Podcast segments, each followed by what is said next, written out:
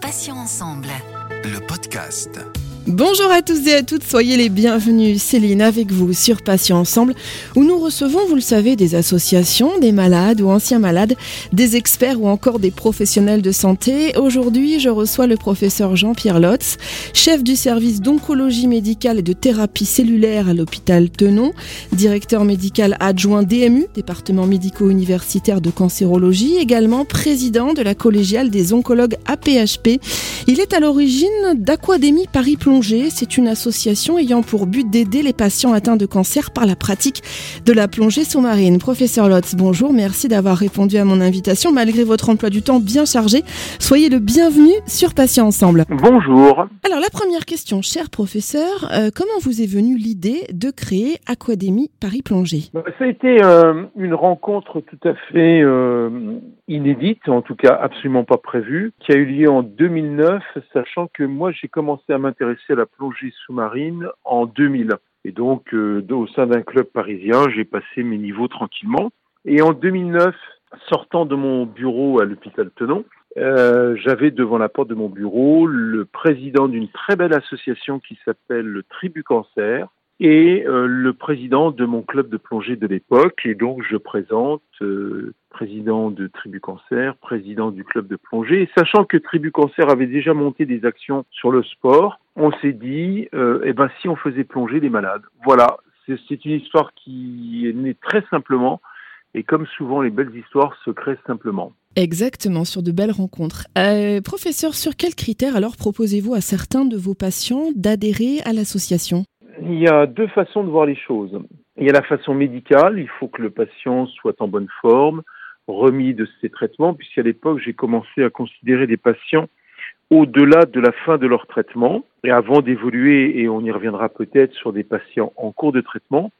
Donc il y a, premièrement le, le, patient qui doit être bien, en bonne forme, euh, voilà. Puis après, il y a une façon un peu humoristique que je cite toujours parce que euh, est comme ça dans le monde de la plongée, c'est de voir un patient lui dire bon ok tout va bien, on va parler d'autre chose, je vais vous apprendre deux phrases quand c'est qu'on plonge et quand c'est l'apéro.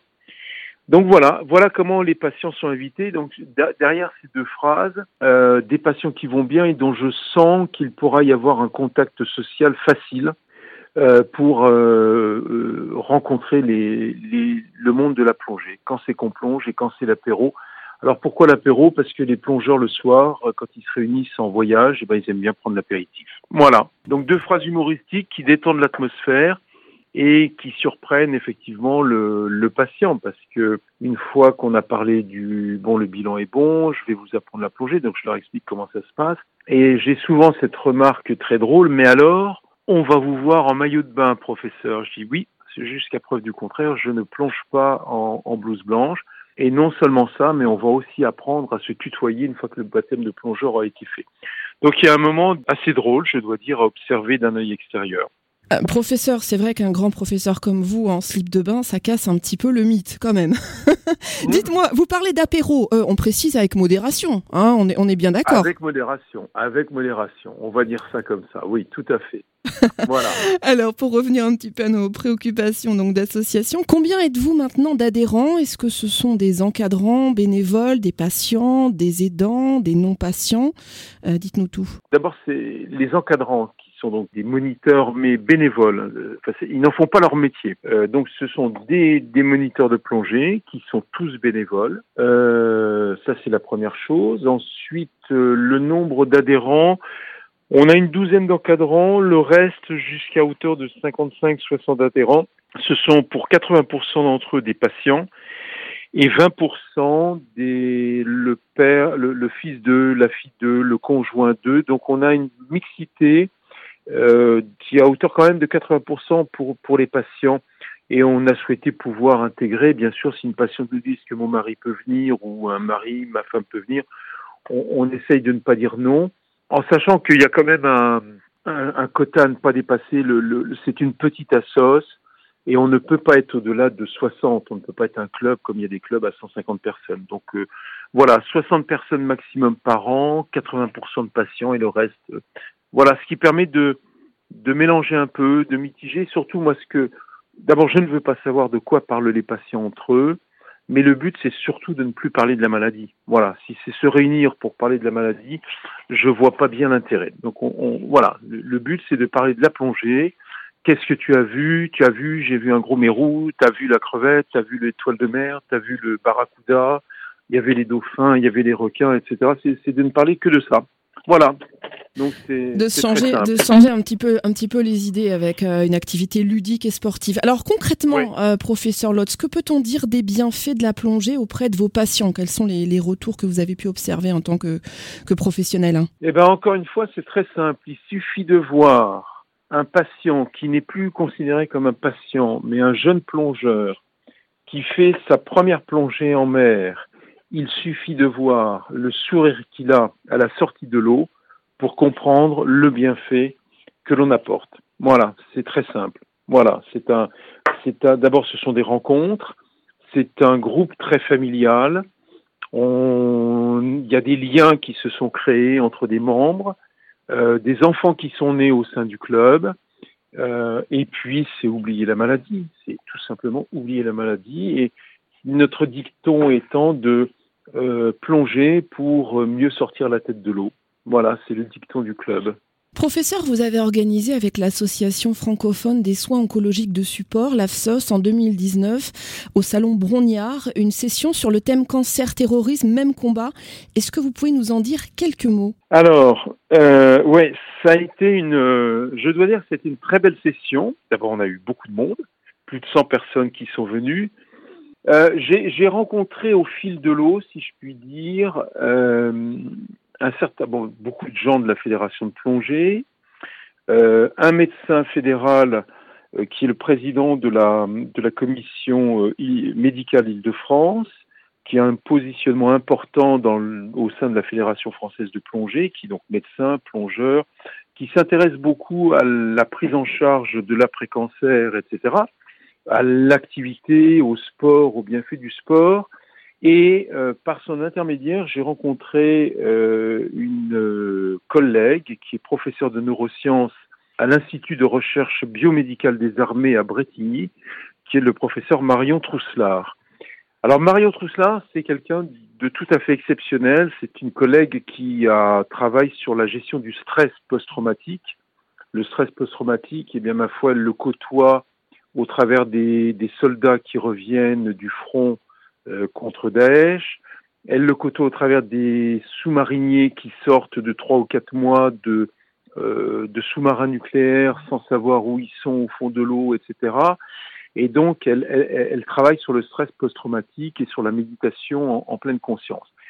Et en discutant avec elle et, un psychiatre de, de l'hôpital de la Pitié-Salpêtrière, le professeur euh, Bruno Millet, on a décidé, on, s'est aperçu qu'il y avait des, des, rapprochements, des points communs dans le stress post-traumatique, que ce soit post-cancer, quand les gens reviennent ou quand ils ont la rechute, ils ont peur de la rechute.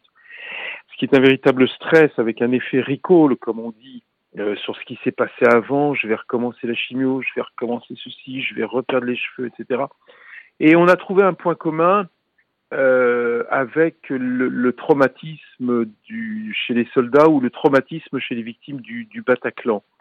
Alors ça paraît, euh, ça paraît très, très présomptueux ou, ou, très étrange de dire il y a des points communs dans ces situations euh, une rechute de cancer, c'est quand même pas se, prendre des balles au Bataclan. Enfin, voilà. Mais finalement, si. Donc, on a monté cette session qu'on a appelée traumatisme 2 points, terrorisme, virgule, cancer, même combat. Et au fur et à mesure du déroulé de la session, on, s'est aperçu effectivement qu'il y avait des, points communs. Il y a un énorme travail à faire là-dessus avec les, les, spécialistes de, euh, de sophrologie, de méditation en pleine conscience, etc. Et c'est en ce sens que le, cette session menée avec les gens de l'armée avait été euh, tout à fait extraordinaire. Professeur, euh, quels sont vos projets pour l'association? Alors, l'association, elle a été créée en 2009. Elle a vécu pendant dix ans dans un esprit euh, familial.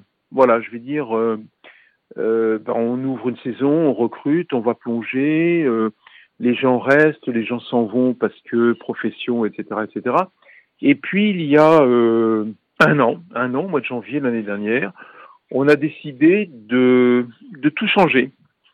Euh, je ne vais pas rentrer dans les détails, mais il fallait insuffler une force neuve et euh, des projets à une association qui avait 10 ans et qui, je dois le dire, vivotait gentiment, faisait son travail, mais voilà, ça vivotait gentiment.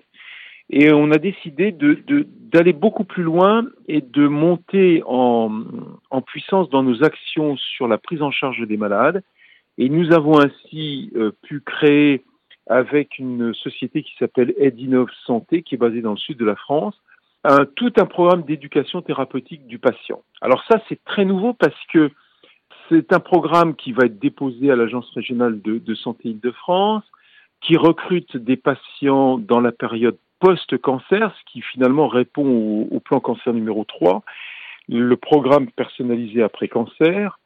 Et euh, ces patients sont, entre guillemets, recrutés pour suivre euh, un cheminement qui euh, leur permet d'aborder des ateliers. Alors ces ateliers sont au nombre de quatre un atelier psychologique, un atelier sport, un atelier diététique et un atelier social, chacun étant managé par des coachs sportifs, diététiciens, euh, psychologues, travailleurs sociaux, assistantes sociales, etc., pour finalement remettre les gens dans un circuit de vie qu'ils ont tendance à avoir oublié ou qu'on leur a demandé d'oublier pendant le traitement et de les remettre sur des, des, cheminements de vie pour aboutir au final à un baptême de plongée et plus euh, si affinité.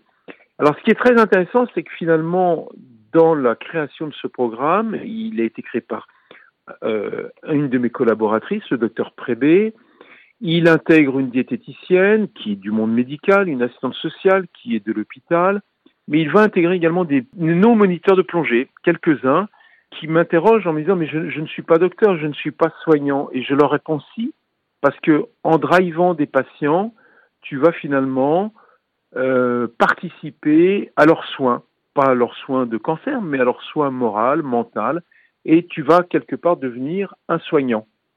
Et ce langage-là, les moniteurs de plongée l'ont parfaitement intégré, l'ont parfaitement compris, et euh, ça sera quelque chose de, tout à fait nouveau et de tout à fait unique. Donc la, Fédération française de plongée en a entendu parler, mais ça a été annulé pour les raisons que vous imaginez bien. Ça a été annulé cette année. On devait en parler au salon de la plongée. Voilà, donc c'est c'est un petit peu euh, passer un cap au-dessus, quitter le ce, cet, cet espace de tranquillité, de confort, de bien-être, mais dont on avait fait le tour pour euh, finalement montrer et dire à des gens vous avez eu un cancer, ça n'empêche pas de plonger, ou à des gens vous avez un cancer en ce moment, vous avez une chimiothérapie, vous avez des rayons, on vous a dit dans votre club, tu as un cancer, tu ne plonges plus. On démontre que c'est totalement faux. On peut plonger même si on est en traitement, même si on est en chimio, même si on est en radiothérapie, même si on a une poche de colostomie, par exemple. Justement, professeur, quelles sont les recommandations thérapeutiques à suivre par le patient avant et après la séance de plongée? Bah, C'est d'abord de passer par une consultation auprès d'un médecin fédéral, d'un médecin de plongée, pour euh, s'assurer qu'il n'y a pas de contre-indication. Donc c'est très facile, il y a une liste de contre-indications euh, définitives ou temporaires. Donc euh, bon, on suit la liste, hein, c'est très simple. Euh, c'est de garder une hygiène de vie avant, pendant, après, et commencer par jeter la cigarette, qui est un des poisons les plus mortels que la Terre ait jamais créé. Et puis, après la plongée, c'est repos, détente et convivialité. Voilà ce sont des règles de d'hygiène de vie de base. Enfin, je veux dire, c'est du bon sens, c'est du bon sens. En revanche, en préparant cette émission, professeur, une question pratique m'est venue. Vous allez très certainement pouvoir y répondre. Donc, tout le monde sait qu'on utilise des bouteilles pour la plongée. Euh, ces bouteilles sont souvent remplies d'air, d'oxygène, mais on peut parfois y ajouter d'autres mélanges respiratoires chimiques. Est-ce que cela peut représenter un danger ou être incompatible avec un traitement en cours? Je pense notamment à un patient euh, atteint de cancer du poumon et qui s'inquiéterait, peut-être en nous écoutant. Alors non, c'est des bouteilles d'air. Les journalistes disent toujours des bouteilles d'oxygène. Non, non, non, non, c'est de l'air. C'est de l'air pur et simple qui peut être éventuellement enrichi en oxygène.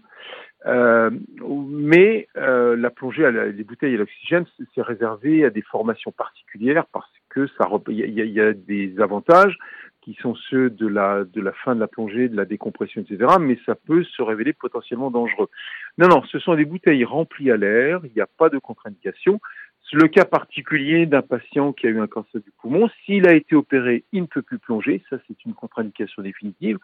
S'il n'a pas été opéré parce que son traitement n'a pas nécessité d'intervention, euh, il peut, euh, sous réserve des contre-indications officielles, il peut plonger. Mais c'est de l'air, c'est de l'air tout simplement à 21% d'oxygène.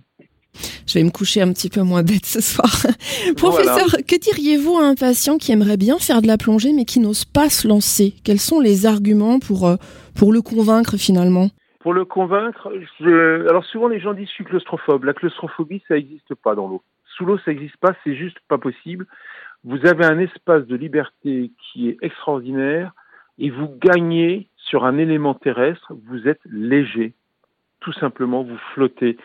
Et donc, euh, la plongée, on leur explique que d'abord, ils vont apprendre cet état de, de, sensation d'être dans l'eau et de ne plus rien peser. Ils vont très vite comprendre qu'on respire sous l'eau aussi bien qu'on respire sur Terre. Ils vont apprendre à écouter les bulles et à regarder les poissons, les anémones, les coraux, etc. Et donc, c'est cet espace de liberté sur lequel j'insiste en leur expliquant que la plongée, ben, ma foi, ça n'est pas un sport dangereux, c'est pas dangereux du tout c'est beaucoup moins dangereux qu'un certain nombre de sports. Les règles éditées par la Fédération française de plongée sont strictes et si on les respecte, il n'y a pas de danger. Si vous faites du hors-piste, vous vous exposez à un danger. Si vous plongez seul, vous vous exposez à un danger.